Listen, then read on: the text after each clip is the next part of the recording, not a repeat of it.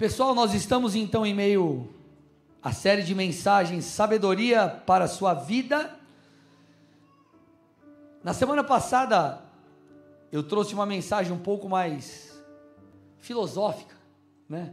Ou não tão prática como, normal, como normalmente nós fazemos aqui às quintas-feiras. E eu falei sobre o real sentido da vida.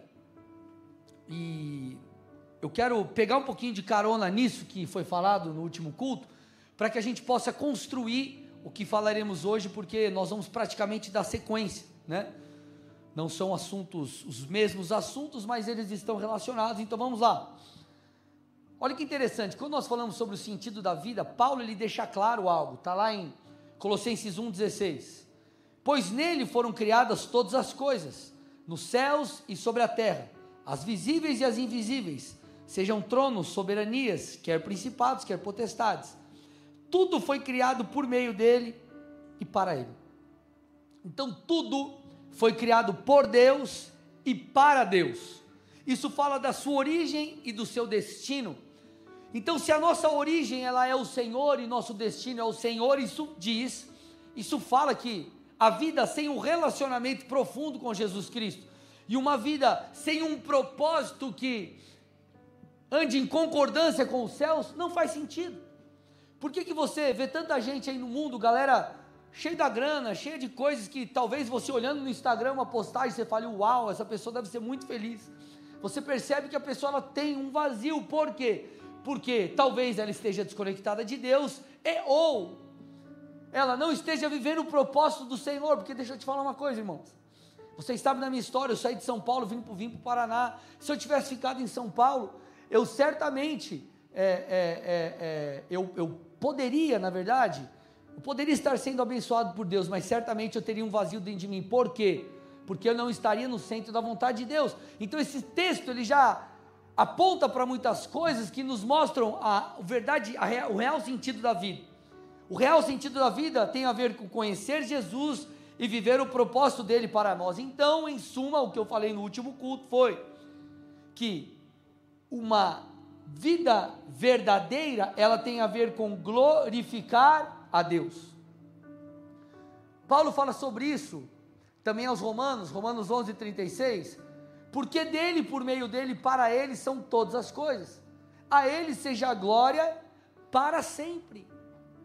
Então, desde lá de trás, a glória ela sempre deveria, ela sempre foi dada a Deus, deveria ser dada a Deus, nos tempos de Paulo escrevendo aos Romanos, também isso vale para nós hoje e continuará valendo por toda a eternidade. A glória, ela só deve ser dada a Deus.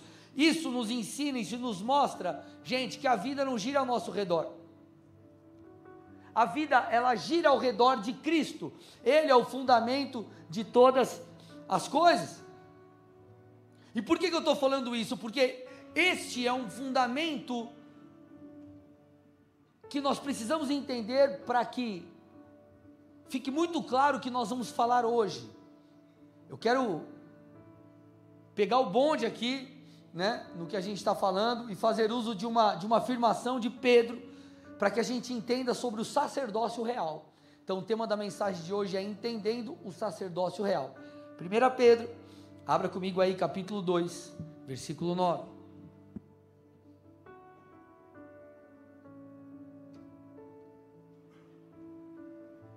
Texto diz: Vocês, porém, são, e aí ele vem com um rol de coisas: geração eleita, sacerdócio real, nação santa, pro, povo de propriedade exclusiva de Deus, a fim de proclamar as virtudes daquele que os chamou das trevas para a sua maravilhosa luz. Então, esse texto, ele aponta, eu costumo dizer que ele é uma espécie de RG espiritual. Ele aponta para aquilo que somos em Jesus e aquilo que continuamente precisamos nos tornar. Então ele diz: vocês são geração eleita, nós somos escolhidos por Cristo, através da cruz. Então, através da obra da cruz, Jesus emanou salvação para todo aquele que crê. Nós somos também sacerdócio real, eu vou falar sobre isso daqui a pouco. Nós somos nação santa, nós somos um povo santificado e separado E o texto diz também que nós somos propriedade exclusiva de Deus. Se você é propriedade exclusiva de Deus, isso significa que você, irmão, não é de outro. E por que, que a Bíblia trata desse jeito? Porque quando nós falamos da nossa vida, tudo diz respeito a uma guerra de altares. Ou você serve a Deus, ou você serve a outras coisas, que, consequentemente, estamos servindo o diabo, tá? Para ser falando de, de, de batalhas espirituais. Então, nós somos, devemos viver uma vida separada, exclusiva para Deus. E o texto fala, como eu citei, e esse é o tema de hoje, é o que eu quero abordar. Nós somos sacerdotes reais, sacerdócio real. O que, que isso significa? Vamos tentar fazer um paralelo aqui com o Antigo Testamento para você entender. Os sacerdotes do Antigo Testamento, eles serviam a Deus. E eles eram também uma espécie de mediadores entre o povo e o Senhor. Então eles serviam a Deus e eles eram uma espécie de mediadores entre Deus e o povo. O povo podia só interagir com Deus através de sacerdotes. Agora, nós também, apesar de, de, de não sermos o elo de ligação com Deus, Cristo, ele é a porta, Cristo é esse intermediário, ok? Mas nós ainda servimos nos dias atuais como uma espécie de reconciliador ou auxiliador, ou melhor dizendo, facilitador para que as pessoas sejam alcançadas por Deus. Então, nós servimos ao Senhor, ok? Mas nós também servimos ao próximo, nós conectamos pessoas com Deus. Paulo, por exemplo, falou isso lá em 1 Coríntios, ou desculpa, 2 Coríntios 5, 18 a 20. Ele diz que Deus nos deu o ministério da reconciliação. Olha aqui comigo o texto. Versículo 18. Ora, tudo isso provém de Deus, que nos reconciliou consigo mesmo por meio de Cristo. Então, gente, nós fomos reconciliados com o Pai por causa de Jesus. Sem Jesus, não tem contato com, com o Pai. Não há, não existe aquela verdade que dizem como verdade: todos os caminhos levam a Deus. Isso é mentira. O único caminho que leva a Deus é Jesus, é a palavra. Ele é a porta. Então o texto está dizendo: nós fomos reconciliados com o Pai por causa de Jesus. Ok? E ele continua: e nos deu o ministério da reconciliação, a saber que Deus estava em Cristo reconciliando consigo o mundo, não levando em conta os pecados dos seres humanos e nos confiando a palavra da reconciliação.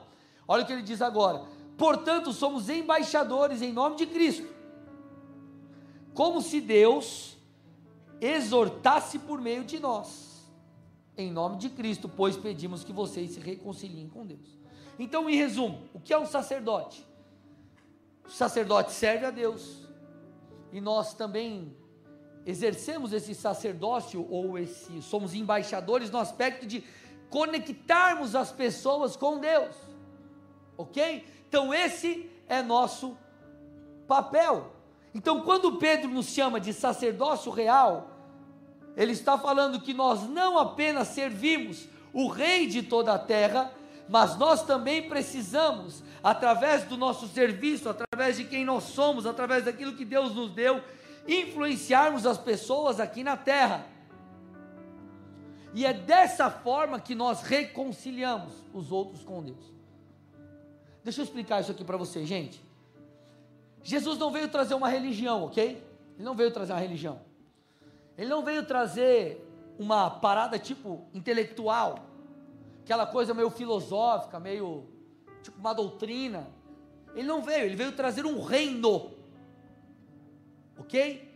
Tanto é que a Bíblia fala que em Cristo todas as coisas elas serão restauradas, são reconciliadas com Cristo.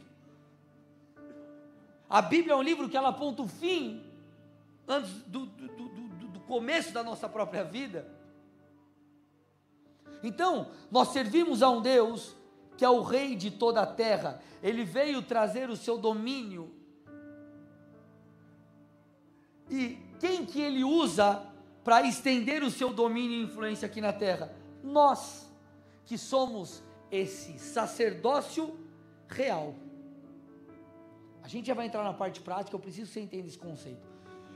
Porque sacerdócio real, porque sacerdote ele serve a Deus e ele também é esse essa conexão, é essa é esse embaixador, é esse reconciliador. Agora, por que real? Por causa do domínio, por causa do, do rei, da autoridade, do governo, do poder.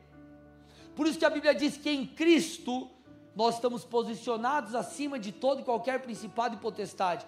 Por isso que nós temos autoridade sobre demônios, por isso que nós temos autoridade sobre enfermidade. Por quê? Porque nós estamos em Cristo. Porque nós somos sacerdotes reais o Senhor nos deu autoridade, Ele nos encheu com o seu Espírito. Tudo isso fala da influência que os filhos de Deus precisam exercer sobre a terra. Então, nós vemos alguns textos a, a, ao longo das Escrituras falando sobre a influência que nós temos que exercer. E eu quero ler dois bem fáceis, bem, vocês certamente já, já leram, conhecem Jesus dizendo: Olha, vocês são o sal da terra. Ora, se o sal vier a ser insípido, como lhe restaurar o sabor?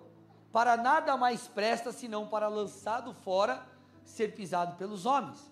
E ele continua: Vocês são a luz do mundo. Não se pode esconder uma cidade situada no alto de um monte, nem se acende uma lamparina para colocá-la debaixo de um cesto, mas no lugar adequado onde ilumina bem todos os que estão na casa.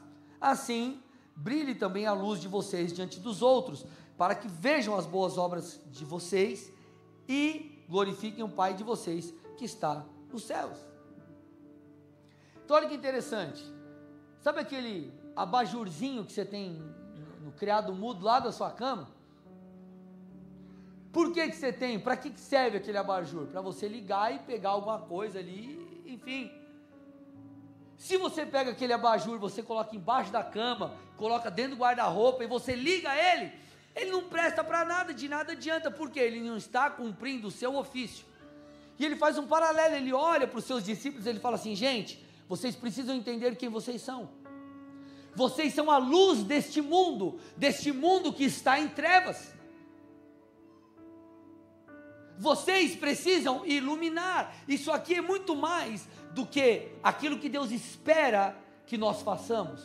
Isso fala sobre aquilo que nós devemos fazer. Por quê? Porque de nós emana a luz de Cristo. Nós temos o Espírito Santo. Nós somos enviados de Deus, embaixadores de Deus para reconciliar o mundo com Ele. Quando você percebe a, a, a, a, questão do que como que Cristo termina o seu ministério.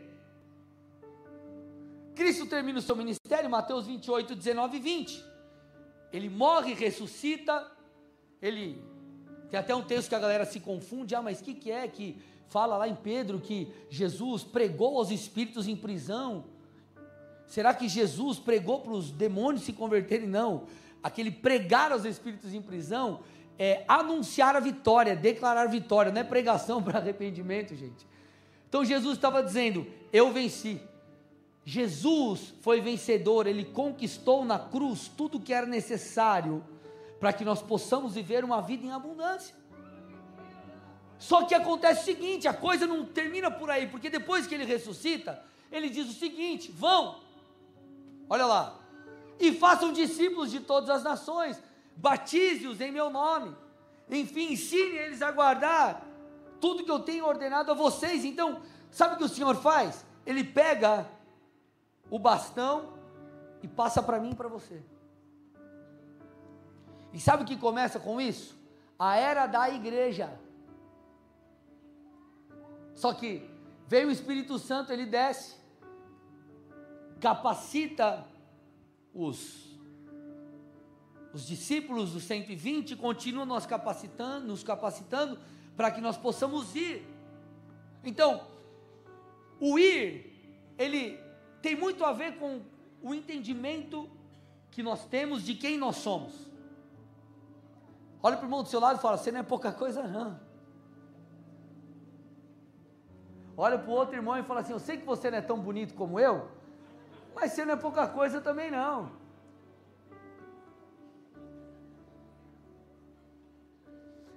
texto para mim de novo de Mateus 28.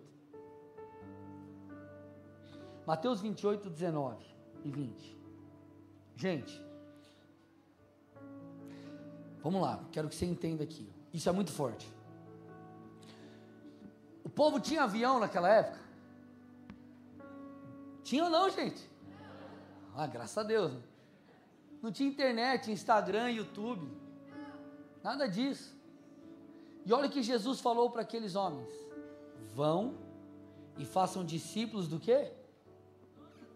De todas as nações. Jesus chega para aquela galera e fala assim: vocês estão entendendo quem eu estou fazendo? Quem eu fiz vocês serem? Vocês estão entendendo o potencial daquilo que eu coloquei nas mãos de vocês? Porque eu imagino eles receberem essa informação de ver se algo, mas peraí, Jesus, você está falando sério? Como assim eu vou fazer discípulos de todas as nações? Obviamente esse texto, ele ecoa pelas gerações, ele alcança a mim a você. Agora, para o povo daquela época, certamente ele estava dizendo inclusive sobre algo é, praticamente impossível. E aí como talvez você olha para essa mensagem ou para esse comando divino e diz assim, mas peraí, como assim? É impossível para mim ser usado por Deus? É impossível por mim, é, para mim, enfim, ser um instrumento de Deus? Não é. Ele nos fez sacerdotes reais. Ele nos fez como aqueles que são e serão capacitados. Eu preciso que você entenda algo aqui, a coisa começa a ficar mais prática. Deus te posicionou intencionalmente no lugar onde você está. Deus te posicionou na empresa que você trabalha de maneira estratégica e intencional.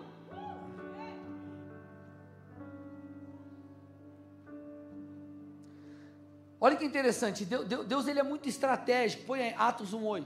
Então nós lemos Mateus 28 e momentos após, tempos após, a gente nós, nós vemos essa mesma fala do Senhor. Ele diz assim, ó: "Mas vocês receberão poder ao descer sobre vós o Espírito Santo, e serão minhas testemunhas". E aí ele traz um cronograma. Talvez você nunca tenha visto dessa forma, mas é um cronograma. Ele diz: tanto em Jerusalém, como na Judéia, Samaria e confins da terra. Depois eu te encorajo a dar um Google e dar uma olhada no, no, no, no mapa dessa região. Eles estavam em Jerusalém. Quando Jesus fala assim, ó, é Jerusalém, Judéia, Samaria e confins da terra, é como se ele falasse, ó, você começa aqui onde nós estamos, você vai para a próxima cidade, para a próxima cidade, para a próxima cidade.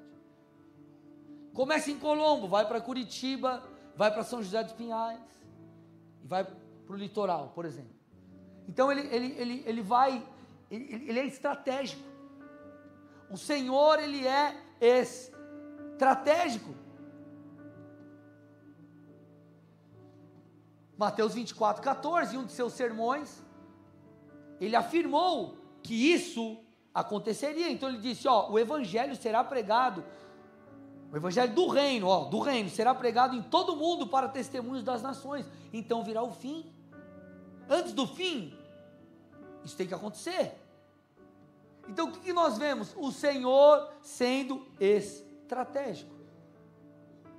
E você acha que ele não é estratégico com você? Você acha que ele não tem sido estratégico com você que tem caminhado no centro da vontade de Deus? Deixa eu abrir um parênteses aqui e, e ajustar. Existem pessoas que aí eles saem um pouco desse trilho e falam assim: não, pastor, então quer dizer que todas as burradas que eu fiz, Deus estava no controle. Não, as burradas que você fez é a responsabilidade sua. Tá bom? Então não põe nas costas de Deus. Você tem livre-arbítrio. Agora, Deus pode usar tudo isso e, enfim, te transformar e fazer muitas coisas através disso. Enfim, usar isso já que aconteceu. Agora, pastor, estou no centro da vontade de Deus, o Senhor vai fazer com que todas as coisas cooperem. O Senhor vai posicionar você. Pastor, já fiz muita caca, mas eu me arrependi. O Senhor vai te posicionar devidamente. Por quê? Porque Ele quer que você seja um sacerdote real onde você está. Ele quer que você influencie pessoas onde você está. Para, assim, pare e avalie um pouco a sua vida, a sua rotina. Você vai perceber quantas coisas Deus às vezes não proporcionou e fez e costurou no seu dia a dia para que você fosse um exemplo. um exemplo para sua amiga do trabalho que está desesperada e você vai falar de Jesus, um exemplo para alguém lá que tem um casamento destruído vai ver você em você um casamento sólido. Ei, meu irmão, como diz o ditado, Deus não dá ponto sem nó. Deus ele está sendo intencional com você, por quê? Porque ele nos fez sacerdócio real, ele nos fez embaixadores nessa terra. Vamos filosofar um pouquinho aqui agora? Vamos? Deixa eu tomar uma água então.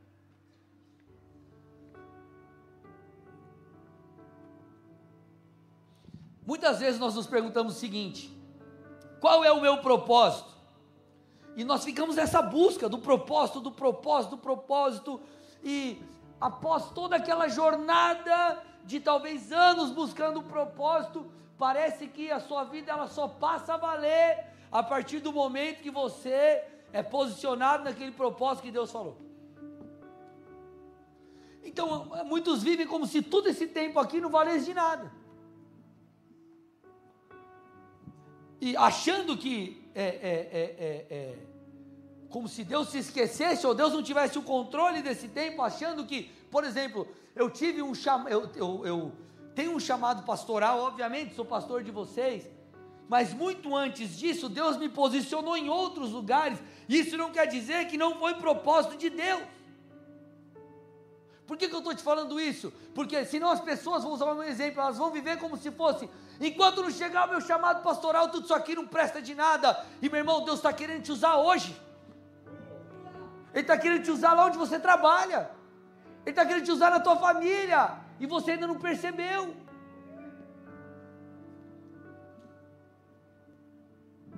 E você ainda não percebeu. Eu tinha convicção que um dia eu seria pastor em tempo integral, contudo, meu irmão, antes disso acontecer, Deus cumpriu outras coisas através de mim em outros lugares. Deus me usou na faculdade, Deus me usou no meu tra no trabalho. Tem gente que fala assim, né? Mas se é só pastor, você não trabalha? Falei, irmão, você não sabe. Ó.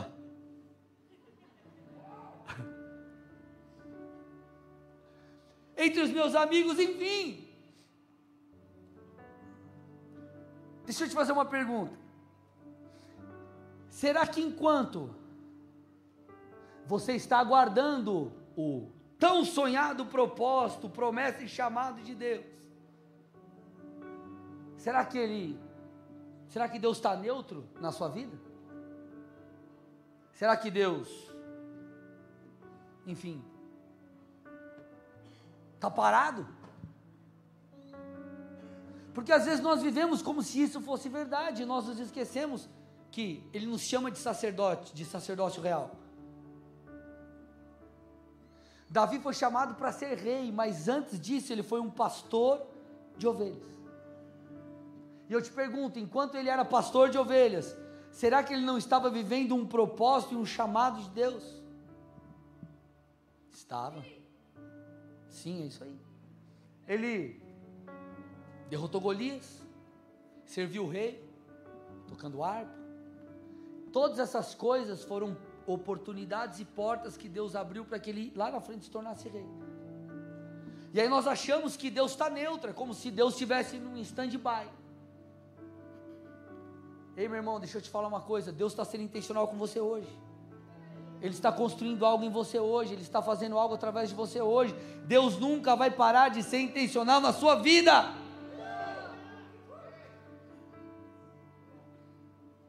Por isso que você em todo tempo precisa também ser intencional e ser intenso, porque se você está no centro da vontade de Deus, escute, tudo está dentro do cronograma divino, Ele está trabalhando em você através de você.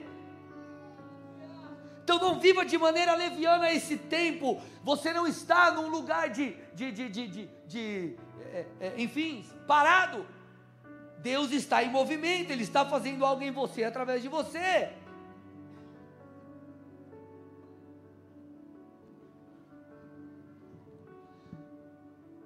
Deus ele, ele tem um propósito para cada um de nós. Só que nós precisamos entender que esse propósito ele é feito de muitas partes e de degraus. Lá em Atos 13, 36, a Bíblia, ela cita, contando aqui sobre Davi, ele diz assim: ó, tendo, pois, Davi servindo ao, é, servido ao propósito de Deus em sua geração, adormeceu, foi sepultado com seus antepassados e seu corpo se decompôs. Então Paulo disse: Davi serviu ao propósito de Deus em sua geração, e o propósito de Davi foi feito de muitas partes o seu também será assim. Até que nós cheguemos na plenitude daquilo que Deus tem. Ah, não, eu sou chamado para ser um pastor, mas enquanto eu estou na zeladoria, ah, isso aqui é. Ah, mas isso aqui é, é por enquanto, tá? Você é chamado para estar tá aí. Deus te escolheu. Não há diferença, irmãos. A única diferença aqui é de funcionamento. Obviamente, Deus colocou sobre mim uma responsabilidade, mas eu não estou aqui porque eu sou melhor, eu estou aqui porque Ele me escolheu só isso. E eu tenho uma função, assim como você tem uma função. Eu preciso de cada um de vocês, vocês precisam de mim, nós somos um corpo. A glória do cabeça, só isso. Agora, Deus ele é intencional e nós precisamos também ser. Rick Warren disse: viver com propósitos é a única maneira de viver de verdade. John Wesley disse: Senhor, não permita que eu viva inutilmente. Quando Pedro ele cita aqui, ó, vocês são sacerdócio real, sabe para quem ele está falando? Para todo crente. Está falando para pastores, mestres, apóstolos e profetas. Esses dias eu vi no Instagram, não sei quantos viram, o pastor Diogo me mandou, falou, cara, você faz isso daí em Colombo, brincando comigo, né? Aí ia começar o culto e passava uma vinheta assim, como se fosse, Pastor André, profeta de Deus, homem cheio de espírito, cheio do fogo. Não era o meu nome, era o Oh meu Deus do céu, Jesus amado. Gente, deixa eu falar uma coisa.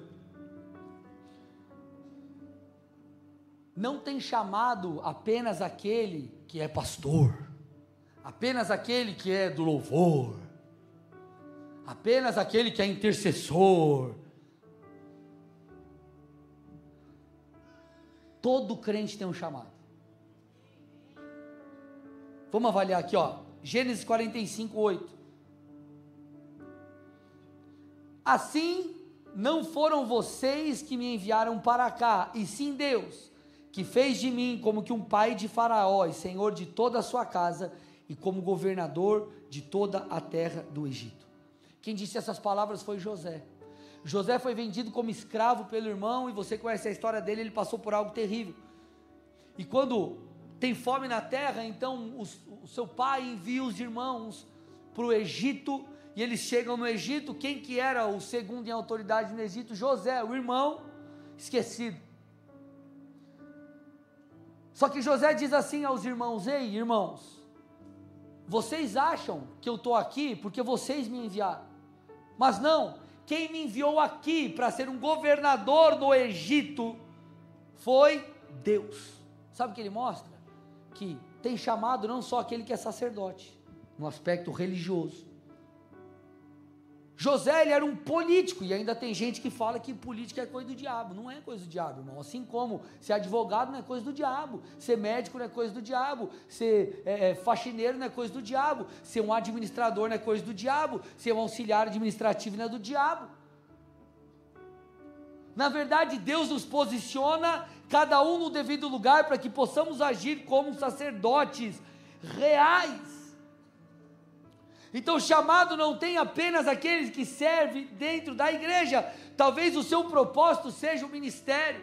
E obviamente todos nós, ainda que o seu chamado seja mais para fora, nós temos que estar envolvidos com a igreja local, isso faz parte, isso é bíblico. Agora, talvez você tenha um chamado para empreender, eu não sei. Mas fato é, gente, quando nós falamos de espiritualidade, de ministério, as pessoas automaticamente ligam para isso, para altar.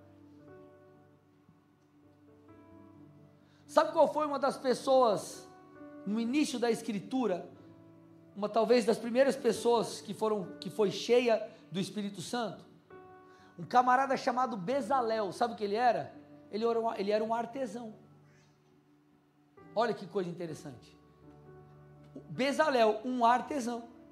O Espírito Santo deu a ele, meus amados, a habilidade para construir o tabernáculo de Moisés. Êxodo 31, 1 a 5. O Senhor disse mais a Moisés: Eis que chamei pelo nome Bezalel, filho de Uri, filho de Ur, da tribo de Judá, e o enchi do Espírito de Deus, de habilidade, de inteligência, de conhecimento, de todo artifício para elaborar desenhos e trabalhar em ouro, prata, bronze, lapidação de pedras de engaste para entalho de madeira e todo tipo de trabalho artesanal. Deixa eu falar uma coisa para vocês, gente. Sabe qual era a mão de obra que Moisés tinha? Era uma mão de obra de ex-escravos. Eles foram libertos do Egito. Ficaram muito tempo no Egito. O texto faz questão de dizer que a habilidade de Bezalel veio através do Espírito de Deus. Deus enche esse homem de graça e dá a ele a habilidade. Sabe o que isso mostra para mim e para você? Que o seu trabalho, ele é espiritual. Eu vou repetir, acho que você não entendeu. O seu trabalho é espiritual. Ele é também um chamado da parte de Deus porque você é um sacerdote real lá na empresa que você trabalha, na empresa que você tem, e você é chamado para honrar a Deus com o seu serviço. Por isso que a Bíblia diz: não faça para homens, faça para o Senhor. E também para que você conecte as pessoas ao Senhor através do seu bom testemunho, meu irmão. Deixa eu falar uma coisa: o que o microfone é para mim, talvez a chave de fenda seja para você. O que são os livros para mim, talvez seja a cozinha para você. Você precisa entender isso, eu estou falando sério. A intenção divina é que você seja o instrumento dele por onde você andar. Não há distinção no reino, meus amados, entre sacerdotes, entre aspas, ou aqueles que, que são é, é, é, é, é o clero e as pessoas que não atuam na igreja, no reino, todos são chamados para proclamar as virtudes do Senhor. Você precisa entender isso.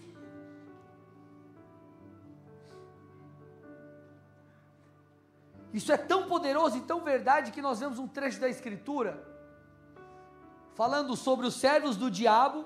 Você vai ver que nesse texto eles são representados por chifres, é um texto profético guerreando contra o, povo, contra o povo de Deus. E eu quero que você perceba quem Deus envia para destruir as obras do diabo. Põe para mim aí, Zacarias 1, 18 a 21. Depois eu olhei para o alto e vi quatro chifres. Então perguntei ao anjo que estava comigo: O que são estes? Ele me respondeu: Estes são os chifres que dispersaram Judá, Israel e Jerusalém. Depois o Senhor mostrou-me quatro artesãos. Eu perguntei: o que eles vêm fazer? Ele respondeu: Estes são os chifres que dispersaram Judá, a ponto de ninguém sequer conseguir levantar a cabeça. Mas os artesãos vieram aterrorizar e quebrar esses chifres das nações que se levantaram contra o povo de Judá para dispersá-lo. Deus envia quatro artesãos. Deixa eu te falar uma coisa. Às vezes nós achamos que destruir as obras do diabo é coisa de intercessor, é coisa de pastor, de fazer ato profético. Vamos lá, porque eu quebro. Você pega a espada e no espírito e faz aquelas coisas aradas, meu irmão. Escute, Todo crente é chamado para destruir as obras do diabo. A Bíblia diz que Jesus destruiu as obras do diabo e por consequência isso se estende a mim e a você. Só que sabe muitas vezes como as obras do diabo são desfeitas? Através da sua presença, de suas obras, daquilo que você faz, das suas declarações de quem você é, lá no dia a dia. Lá no dia a dia.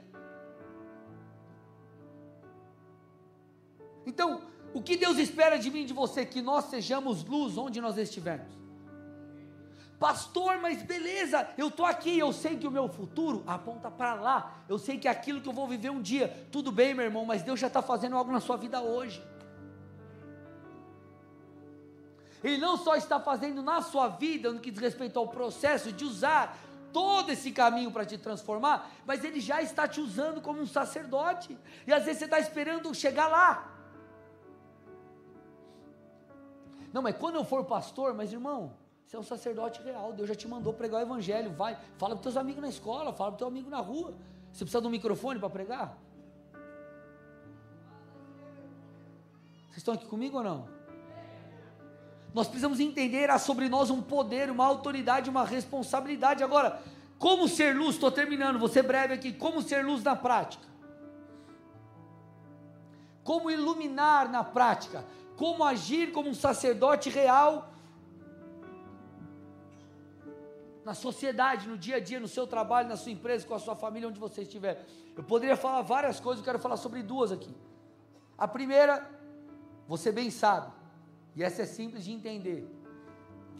Você precisa ser alguém que expressa o caráter de Cristo. O caráter de Cristo. Olha o que a Bíblia diz, gente, João 13, 35. Nisso todos conhecerão que vocês são meus discípulos, se tiverem amor uns aos outros.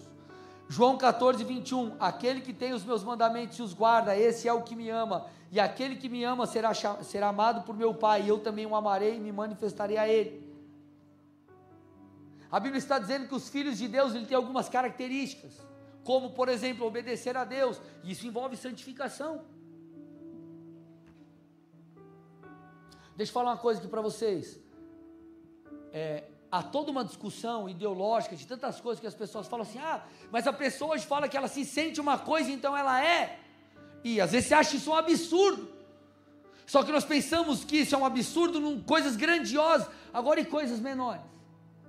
Porque isso vai permeando a mentalidade das pessoas. Quer que te dê um exemplo?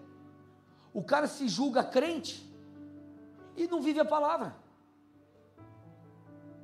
Não estou falando daquele que está se santificando, se posicionando, mas estou dizendo daquele que vive o evangelho intelectual. Não, sabe o que é? Jesus é legal e eu quero seguir a Jesus, tá? Mas se obedece a palavra, não. Então, irmão, sinto muito, você não é.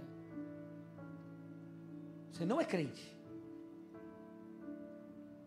O que, que eu estou tentando te dizer? O que vai nos fazer diferentes diante das pessoas e cada vez mais, porque hoje nós somos perseguidos pela nossa fé, nós somos perseguidos pelos nossos posicionamentos morais. E cada vez vai ficar pior, cada vez vai ficar mais discrepante a coisa. Por isso que nós precisamos nos posicionar. O cara tem que olhar para você e falar: Ó, o crente vindo aí. Na época da faculdade, a gente tinha inter, intervalo entre as aulas, ou o momento do, do intervalo mesmo. Ficava conversando, passava uma menina, os caras, oh, olha a mina, olha a mina aí, olha a mina. E falavam umas coisas que não dava falar. Né? E eu falava, eu não vou olhar. Porque os caras já sabiam, ah, olha o crente aí, né? Olha o crente aí, olha o crente aí. Mas deixa eu te contar uma coisa. Quando a corda estourou para um dos meus amigos, para quem você acha que ele ligou? Para o cara que é para balada ou para o crente?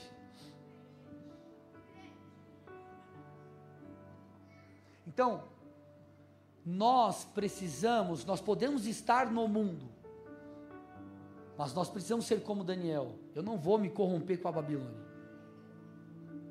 Vocês estão aqui? caráter de Cristo. Assim você vai ser luz. A luz, ela é diferente das trevas, ela ilumina. Agora, segunda coisa, e com isso eu termino. Provérbios 22, 29. Põe na NV aí para mim, isso daí não tinha. Põe Provérbios 22, 29. Você já observou um homem habilidoso em seu trabalho? Será promovido ao serviço real. Uma outra versão diz: será posto, será colocado diante dos reis. Sabe o que esse, esse texto está falando? Excelência. Você quer ser luz lá fora? Seja bom naquilo que você faz. Deixa eu te falar uma coisa. Existe uma, uma parada que o mundo escuta: é o sucesso. Se você tiver sucesso, agora, esquece, não estou falando de algo espiritual necessariamente, tá? Estou falando de trampo, de excelência, de você ser bom O mundo, ele escuta isso. Meu irmão, deixa eu te falar uma coisa. Se você for bom naquilo que você faz, se destacar, as pessoas vão ter que engolir a seco Jesus. Entre aspas, tá? As pessoas vão te ouvir. E elas vão olhar, no mínimo elas vão te respeitar. Olha o que o texto está falando. Você já observou um homem habilidoso, seu trabalho ele será promovido ao serviço real. Por que, que você acha que Daniel foi colocado em posição de destaque na Babilônia? Põe para mim Daniel 5, 12 a 14. Porque nesse Daniel, a quem o rei tinha dado o nome de Beltesazar, se acharam espírito excelente. Olha lá, espírito excelente. Conhecimento, inteligência, interpretação de sonhos, declaração de enigmas e solução de casos difíceis. Portanto, chame Daniel e ele dará a interpretação. Então Daniel foi levado à presença do rei. O rei falou com Daniel e lhe perguntou: Você é aquele Daniel dos exilados de Judá, que o rei meu pai trouxe de Judá? Eu tenho ouvido dizer a seu respeito que o espírito dos deuses está em você e que você se é, e que em você se acham luz, inteligência e excelente sabedoria. Então ele foi um instrumento de Deus ali e o Senhor pôde, é, enfim, fazer tudo que ele fez através de Daniel. Por quê? Porque Daniel era bom. Deixa eu te falar uma coisa. Como que, posso ser franco, gente? Como que você quer fazer a diferença se, você, o teu trabalho é meia boca? Como você pode? Como que nós faremos a diferença se a gente faz as coisas de qualquer jeito? Se a gente atende o cliente com um bico desse tamanho assim, ó. Como que a gente pode, é, enfim, ser destaque para a glória de Deus? Porque a Bíblia diz assim: é, as pessoas precisam ver as suas obras e glorificar a Deus através delas. É para a glória de Deus, irmão. Como que nós viveremos isso se nós fazemos as coisas de qualquer jeito? 1 Samuel 16, 15 a 19, com Davi a mesma coisa. Por que, que você acha que Davi foi escolhido para tocar a harpa diante do rei? Olha o que a Bíblia diz. Então os servos de Saul lhe disseram: Eis que agora um espírito mau, enviado por Deus, está atormentando o Senhor, ó rei. Por isso, mande que estes seus servos que estão em sua presença busquem um homem que saiba tocar harpa. Assim, quando o espírito mau enviado de Deus enviado por Deus, vier sobre o Senhor, o homem dedilhará a harpa e o Senhor se sentirá melhor. E Saúl disse aos seus servos: Então procurem um homem que saiba tocar bem a harpa e traga-no para cá. Olha o que diz agora. Um dos moços disse: Conheço um filho de Jessé, o belemita, que sabe tocar harpa. Ele é forte e valente, homem de guerra, fala com sensatez e tem boa aparência, e o Senhor está com ele. Saul enviou mensageiros a Jessé dizendo: Mande-me o seu filho Davi, aquele que está com as ovelhas. Opa! Ele estava com as ovelhas. Provavelmente ele ficava tocando para os bichinhos. Mas um dia ele foi chamado diante da presença do rei. Deus é fiel para cumprir tudo aquilo que ele prometeu. Mas deixa eu te falar, você tem que ser bom, irmão. Quando eu falo você tem que ser bom, estou dizendo você tem que fazer a sua parte. Você tem que se esforçar. Eu e eu procuro dar um exemplo para vocês. Do ano passado para cá, eu já li mais de 50 livros, a Bíblia inteira.